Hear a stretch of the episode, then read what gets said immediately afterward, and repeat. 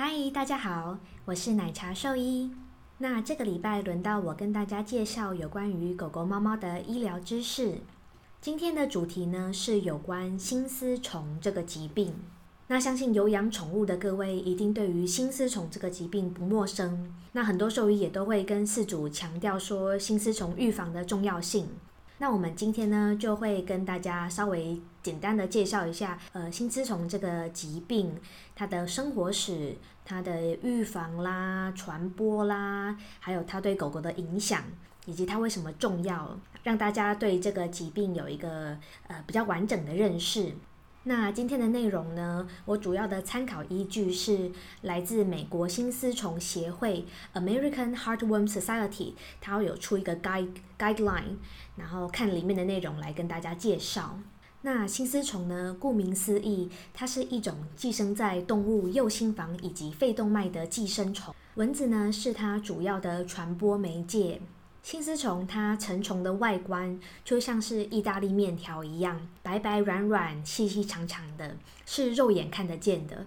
那幼虫的话就很小，所以就不太容易看到。那新丝虫它是有公母之分，是有性别之分的，就有分公虫跟母虫。因为像有些寄生虫，它可能是无性生殖或是雌雄同体，那新丝虫不是，它是呃公虫母虫。是分开的，所以它需要两只虫都在，才有办法繁衍下一代。那心丝虫有一个很大的特色呢，就是它的生活时很长，意思就是说，它从幼虫发育到成虫呢，需要比较久的时间，大约七到九个月。那这相比于很多寄生虫来说，算是很长的生活时。那这边呢，我会简单的说一下它的发育过程。狗狗呢，以及一些野外的犬科动物，是新丝虫的最终宿主。那什么是最终宿主呢？最终宿主的意思就是，呃，心丝虫只有寄生在这些动物身上，才有办法繁衍后代。因此呢，感染心丝虫的狗狗，它们血液循环里啊，会有很大量的幼虫，就是呃心丝虫的后代。那这些幼虫呢，我们称为维丝幼虫，这就是一个呃翻译名词。当蚊子吸血的时候啊，它就会把血液中的维丝幼虫吸到身体里面。那刚刚有提到。蚊子是心丝虫最主要的传播者，但其实蚊子对于心丝虫的重要性不止如此。维丝幼虫啊，它前期的发育必须要在蚊子的呃蚊子的身体的器官才有办法进行，所以蚊子所以蚊子啊，它不单单只是把心丝虫传播出去，它同时呢也养育着这些幼虫哦。那这些维丝幼虫啊，它在蚊子体内会经过大约十四天的发育，它会变成第三期幼虫。就它们的幼虫有分大概四期左右，那它在蚊子的体内会变到第三期，那这时候它就具有感染狗狗的能力喽。它们这时候会跑到蚊子的嘴部，当蚊子吸血的时候啊，它就可以把这些第三期幼虫传播出去。那你们猜猜看，这些幼虫是怎么进入到狗狗的体内呢？那很好玩的是啊，这些幼虫啊，它其实是从蚊子的嘴巴掉到狗狗的皮肤上。再从蚊子吸血时候造成的皮肤伤口钻到狗狗体内，那钻到狗狗体内后啊，幼虫呢，它会慢慢的从从皮下组织移行，慢慢的爬爬爬，然后进入血液循环。大概感染后半年啊，六到九个月之后，它就会发育成成虫，并且住在肺动脉。当虫体比较小的时候，它可能就住在比较小条的动脉。那随着虫越长越大，那它就慢慢的往比较大条的动脉前进。那如果虫体的数量很多的话，也会在右心房看到心丝虫的虫体。那心丝虫的维丝幼虫呢，它可以在狗狗的体内存活一到两年，成虫的话可以存活五到七年。并且可以长到十到三十公分长，这其实蛮长的，蛮吓人的一个长度。你可以想象说，这么长的东西塞在它的血管、心脏里面，它的影响之大是可以想象的。那许多狗狗呢，它感染青丝虫，一开始可能没什么症状，所以饲主可能不容易发现。但即使没症状，那些虫体还是在那个位置。造成一些机械性的伤害，所以随着时间慢慢的过去，心丝虫啊，它对于心血管的伤害会越来越严重。当动物开始有临床症状的时候啊，通常代表这个病情已经有点严重了，就已经拖很久了。那一般我们常见的症状有咳嗽、食欲不佳、运动力变差、容易喘。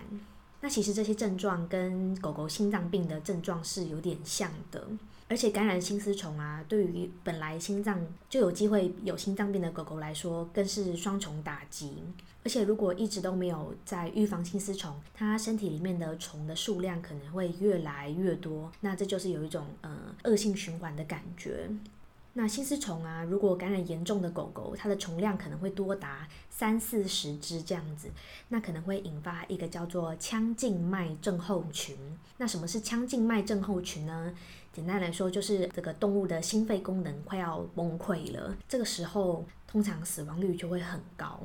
那这就是为什么啊，我们兽医都会要跟饲主强调心丝虫的重要性。那因为它感染后会造成心血管严重的损伤，而且一开始感染不易察觉，往往到最后发现的时候都已经很严重了。那另外是心丝虫，它传播非常容易。全世界呢，只要有蚊子的地方就会有心丝虫。那加上台湾呢，四季温暖潮湿，本来就是有很多蚊虫。除了登革热以外，这些蚊子也都会传染心丝虫。那常见的蚊子啊，你们应该都有听过，像是白线斑蚊、埃及斑蚊、三斑家蚊、热带家蚊，这些都具有传播心丝虫的能力哦。所以台湾的狗狗啊，可说是随时都处于会被感染的状况。不过幸运的是啊，心丝虫的预防啊是很容易的，只要每个月使用新丝虫的预防药，就可以有效的有效的杀死幼虫。对你没有听错，市面上常见的新丝虫预防药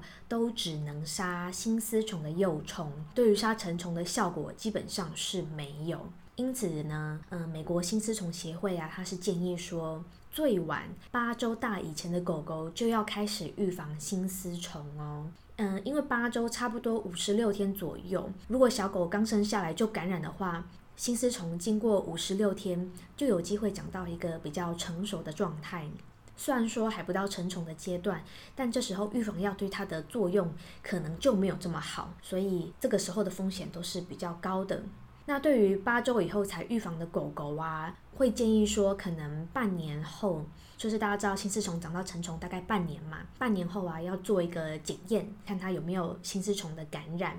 那对于年纪超过七个月以上才开始预防心丝虫，或是说已经是成犬，你不知道它以前有没有在吃心丝虫预防药，或是本来都有在吃，结果中间漏掉几个月没有吃，想要重新开始预防的是这种啊，都会建议在预防之前就要验验看是不是已经有成虫的感染。通常我们说新丝虫的检验都是验呃成虫，那为什么我们要检验有没有成虫的感染呢？因为刚刚也有提到，你如果已经感染成虫的话，基本上你即使吃新丝虫预防药也没有帮助，就它已经感染了。你是可以杀幼虫没错，可是你已经有成虫了，一定要事先检验才可以避免以后说，诶，我有吃预防药啊，我怎么会感染？你是不是药没有用？要避免这些不必要的误会，所以我们一开始就会强烈建议要先检验看看。那另外是，如果已经感染成虫的话，就会建议说要认真讨论及评估该动物是不是适合进行心丝虫的治疗。那心丝虫啊，它的治疗方式其实有一点复杂，而且它需要依据每只狗狗的呃感染量不同啦、年纪啦、现在心脏损伤的程度、临床症状的严重程度等等，去评估说呃要用怎么样的治疗方式。那治疗方式又可以分用打针的方式，或者是用开刀的方式来治疗。那如果是用打针的话，它其实疗程都会需要半年到一年，可说是费时费力又花钱哦。那如果要开刀的话，这个是代表说它的虫体量可能很多，那这个手术的费用应该都不低，而且麻醉的风险也会比较高，所以对于心丝虫的治疗来说，其实都不容易。事前预防一定是可以大大的胜于治疗的。那另外关于心丝虫的预防方式啊，心丝虫的预防方式其实很多，有口服啦、针剂啦。也有滴剂可以选择。那口服药像是犬心宝啦、贝麦星啊、全能狗之类的，都是蛮好的选择。那很多他们都会做成香香的肉块，狗狗的接受度都很大。那滴剂有像是宠爱呀，就直接滴在脖子上这样。那这些口服药跟滴剂啊，它们其实都不止可以预防心丝虫，它们也可以预防呃体内寄生虫。那有些也可以预防体外的寄生虫。那除了口服药跟滴剂以外，还有打针的方式可以选择。那打针的好处就是只要呃半年或一年打一次，那看它是什么样的针。因为像口服药跟滴剂就是每个月都要滴嘛，那有些人可能就容易忘记。那打针的话，它就只要半年、一年打一次就好。那除了每个月的预防以外，减少家里的蚊子也是很好的预防方式。就是大政府都有宣导嘛，就是要倒掉什么积水容器啊，呃，用蚊香啊之类的。那减少蚊子，除了可以避免青丝虫，也可以减少登革热传播啦。那在这边提醒大家一下，就是如果是用肉块作为口服预防药啊，那一个肉块就是给一只狗，因为有些饲主好像会故意买比较，如果他家里很多狗狗的话，他可能故意买比较高的剂量，然后剥一半啊，分两只狗吃。那这个是他们不建议那么做的，因为他们不确定这个药在这个肉块里面是不是均匀的分布。嗯，理论上当然是啊，但是这个毕竟大家都说不准，所以最好就是说一个肉块就是给一只动物，那不要把它呃拆两半啊。分着吃这样，那最后也要提醒大家说，其实猫咪啊也是会感染新丝虫的哦。所以现在也越来越多的医生也会建议说，猫咪都要，尤其是这种住在热带地区的猫咪啊，家里还是有蚊子，那都可以要预防新丝虫。新丝虫呢，它在猫咪的体内发育会比较差，不容易长成成虫。而且通常它的血液里面也不会有那些维斯幼虫，就不会产生下一代。不过猫咪如果真的很不幸感染新丝虫的话，只要一两只的成虫啊，就可能会造成很严重的症状哦。那猫咪预防新丝虫也很简单，就是猫咪主要都以滴剂为主啦，像全能猫虫那之类的，都可以很好的预防新丝虫，而且都可以顺便帮它们呃体内体外驱虫，就这些都可以呃很全面性的做到预防这样。好，那今天关于新丝虫的介绍就到这边。那希望大家听完有所收获，请大家都要记得帮自己的狗狗、猫猫预防新丝虫，然后尽量减少家里的蚊子，来保护家里的狗狗、猫猫哦。那长猫兽医介绍到这边，我们下次见喽，拜拜。